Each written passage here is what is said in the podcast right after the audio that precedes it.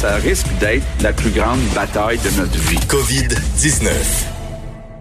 C'est l'heure d'infovirus avec Vincent Dessoureau. On n'a pas appris tellement des bonnes nouvelles euh, ce midi au point de presse euh, de Monsieur Legault, des, des décès. euh, Effectivement, euh, c'était pas les meilleures nouvelles, encore une fois, donc par notre premier ministre François Legault lors de son point de presse de 13 heures. Bilan des décès qui a monté beaucoup. Là, on était à 8, on passe à 18. Donc Il avait l'air rajoute 10 ébranlé. Il avait l'air un peu ébranlé, effectivement. Je pense qu'il sait qu'il aura des, des mauvaises nouvelles à annoncer régulièrement, mais on sent que c'est c'est quand même pesant. Euh, S'ajoute donc 392 cas euh, au Québec. Alors, on voit pas nécessairement de courbe euh, s'aplanir tant que ça. Euh, évidemment, est-ce que ça prendra un certain temps encore, mais c'est une hausse de cas quand même encore importante. 2021 cas, donc, euh, au Québec, 141 cas hospitalisés, 50 aux soins intensifs. Ça, peut-être un petit mot parce qu'on dit on- il y a quand même beaucoup de cas aux soins intensifs par rapport au nombre de gens hospitalisés. Alors, euh, il y a eu des questions à savoir est-ce que les, gens sont plus malades chez nous qu'ailleurs? Euh, réponse a été tout simplement, ben là, on a de la place aux soins intensifs. Alors, dès qu'on a un doute, euh, qu'on veut leur donner plus de, de, de, de, surveillance, C'est en mode défensif. Exact. Lorsqu'on se sera plus serré dans les espaces, il y a des gens qui ne devraient pas être aux soins intensifs qui ne seront, qui ne seront plus. Fait que là, on les envoie par extrême prudence. Parce que des lits, d'ailleurs, pour vous rassurer, il y en a. Là. Mais- mais Daniel Mécan a fait le point. Il y a 7000 lits présentement de disponibles. Euh, ça a monté en flèche là, dans les de 2000 derniers au jours. début de la, de la crise. 2000, 4000, c'est rendu 5000 lits libérés. Aux soins intensifs, c'est près de 800 lits qui sont disponibles. Alors, euh, le réseau est capable de prendre euh, du monde. Euh, ce qui a été vraiment central là, dans ce point dans ce point de presse là Geneviève c'est Montréal parce que là il y a 2021 cas euh, au Québec dont euh, presque la moitié à Montréal là, 971 cas on sait que ça a circulé un peu dans les médias comme quoi il y a certains secteurs de Montréal qui sont euh, qui sont plus touchés là le centre-ouest de l'île Côte-Saint-Luc Côte-des-Neiges est-ce qu'on se dirige vers une certaine forme de quarantaine au niveau géographique là, donc de isoler Montréal? des secteurs de la ville ou isoler, Isoler- la ville? les deux. Est-ce qu'on isole un secteur? Est-ce qu'on isole la ville? Euh, évidemment, autant François Legault que euh, Horacio Arruda sont, sont pas, veulent- vont pas répondre. C'est à partir de ce moment-là qu'on y va ou pas. Mais on sent qu'il y a une préparation. On s'en va vers là peut-être. qu'on s'en va peut-être vers là. Ça fait du moins clairement partie d'un des scénarios possibles, dépendamment de la courbe et, de, de- de- de- la, la contagion un peu partout à Montréal. Ben ça sur le break parce que ça frappe quand même l'imaginaire quand on dit bon vous serez restreint dans vos libertés, dans vos déplacements, ça rappelle les fameuses mesures de guerre, ça rappelle la crise d'octobre. Je comprends qu'il soit particulièrement frileux à s'avancer à ce stade-ci, mais quand même, à un moment donné, il va falloir se rendre à l'évidence. Absolument. D'ailleurs, euh, Valérie Plante sur nos ondes ce matin avec Benoît Dutrisac s'était quand même montrée inquiète là, à la, euh, dans, dans ce dossier-là. Montréal et la province se parlent, sont en discussion d'ailleurs pour déclarer l'état d'urgence sanitaire sur l'île de Montréal. On l'est au niveau provincial, là, ce qui permet et donne l'autorité à la santé publique de fermer une région. Et ça peut être de différents niveaux. Ça peut être tout simplement d'avoir un contrôle sur un peu ce qui se passe à une fermeture complète. Mais euh, ce que Horacio Arruda a tenu à dire, c'était si jamais ça se produit, euh, ça va bien se faire et assurez-vous qu'on inquiétez-vous pas, les services auront lieu dans une zone qui est en quarantaine. On peut écouter Horacio Arruda là-dessus.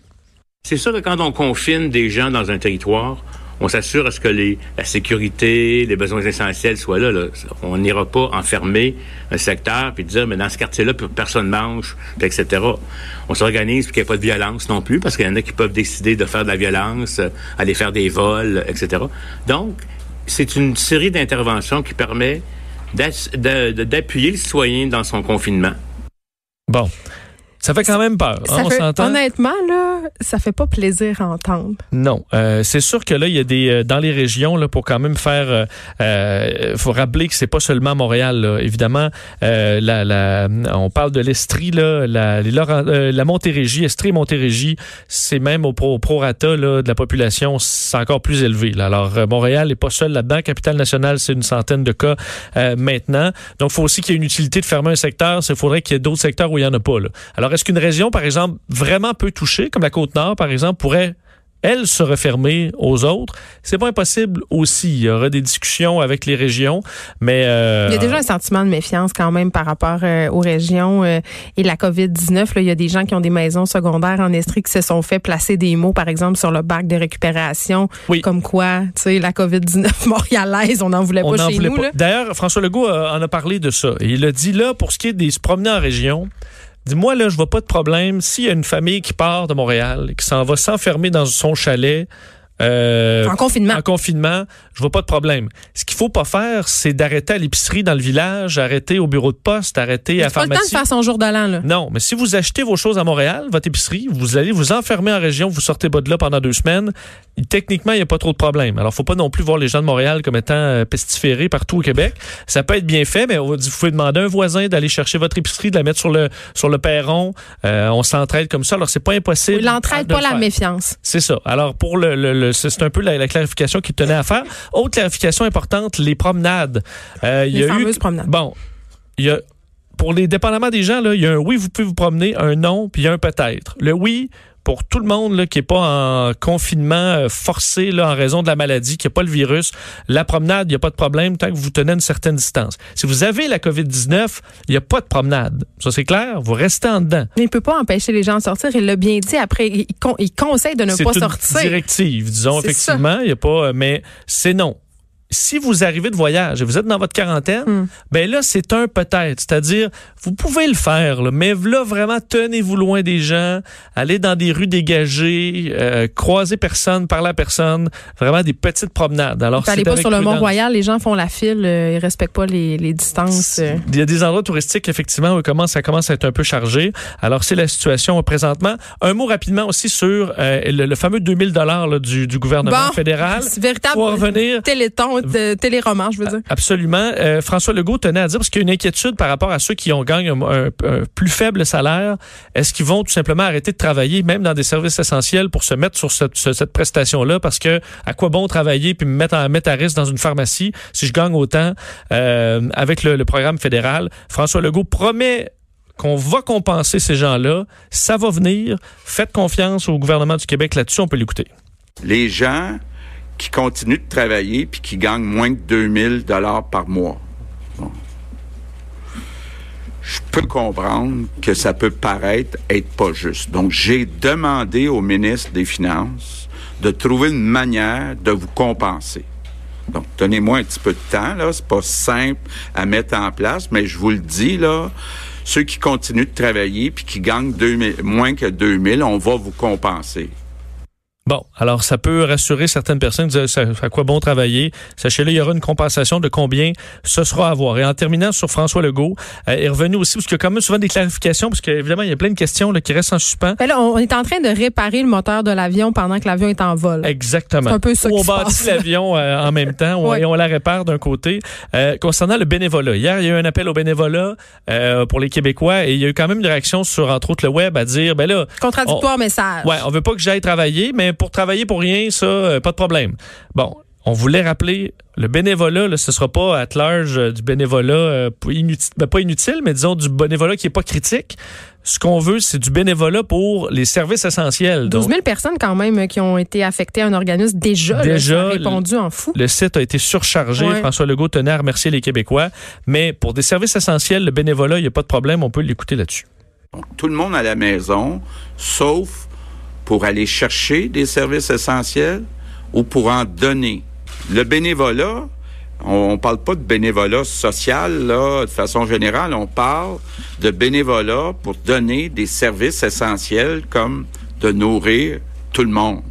Alors, il n'y aura pas de bénévolat pour aller enlever des graffitis là, dans une ruelle. Pas de travaux communautaires. Exact. Mais pour aller livrer, par exemple, de la nourriture à des gens dans le besoin, euh, des gens qui sont plus âgés, qui ont pas, qui peuvent pas le faire par eux-mêmes, ça, c'est permis. Mais ça va pas, ce sera pas tous les Québécois qui sont en euh, sans emploi présentement qui vont se présenter. Alors, on peut respecter quand même ce confinement social malgré un appel au bénévolat. Du côté de chez Justin Trudeau.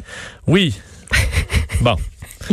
là, à l'heure où on se parle, le 2000 dollars est imposable. Là, actuellement, on, est au sommet de la montagne russe, euh, ou plutôt en bas, euh, parce qu'il est effectivement hier, on s'est, on est revenu, on s'est, je me suis bon excusé pour vous avoir dit que c'était, euh, que c'était non, imposable, alors que finalement c'est imposable. Ce matin, on a, on a, on a la nouvelle comme quoi ce serait non imposable.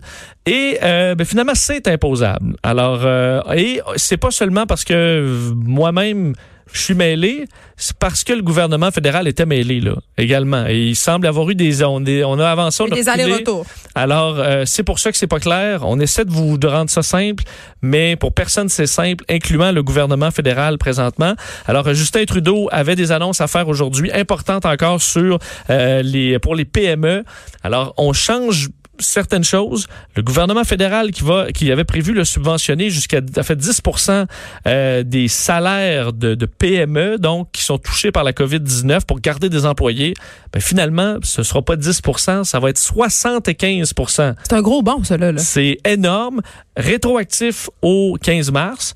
Par contre, là, ça touche qui? Ben, c'est les PME. Quel PME? Dans quel contexte? Est-ce qu'il y a un nombre de, de, de un salaire limite? Euh, comment ça va fonctionner? On le sait pas. Ce sera lundi prochain que euh, le gouvernement fédéral va donner des détails. Également, un prêt de 40 000 aux, euh, aux PME. Garanti, garanti par, le gouvernement.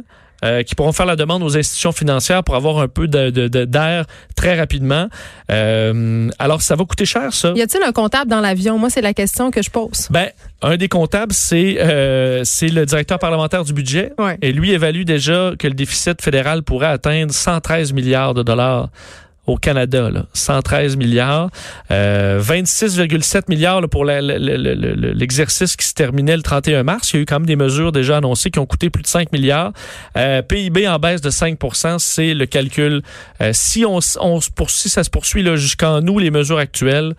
Euh, ça coûterait 113 milliards au Canada. C'est une bonne facture. Quand ça va nous prendre un autre baby boom euh, pour réussir à payer tout ça. on va payer la facture un bout de temps. On te retrouve tantôt. Oui, à tantôt.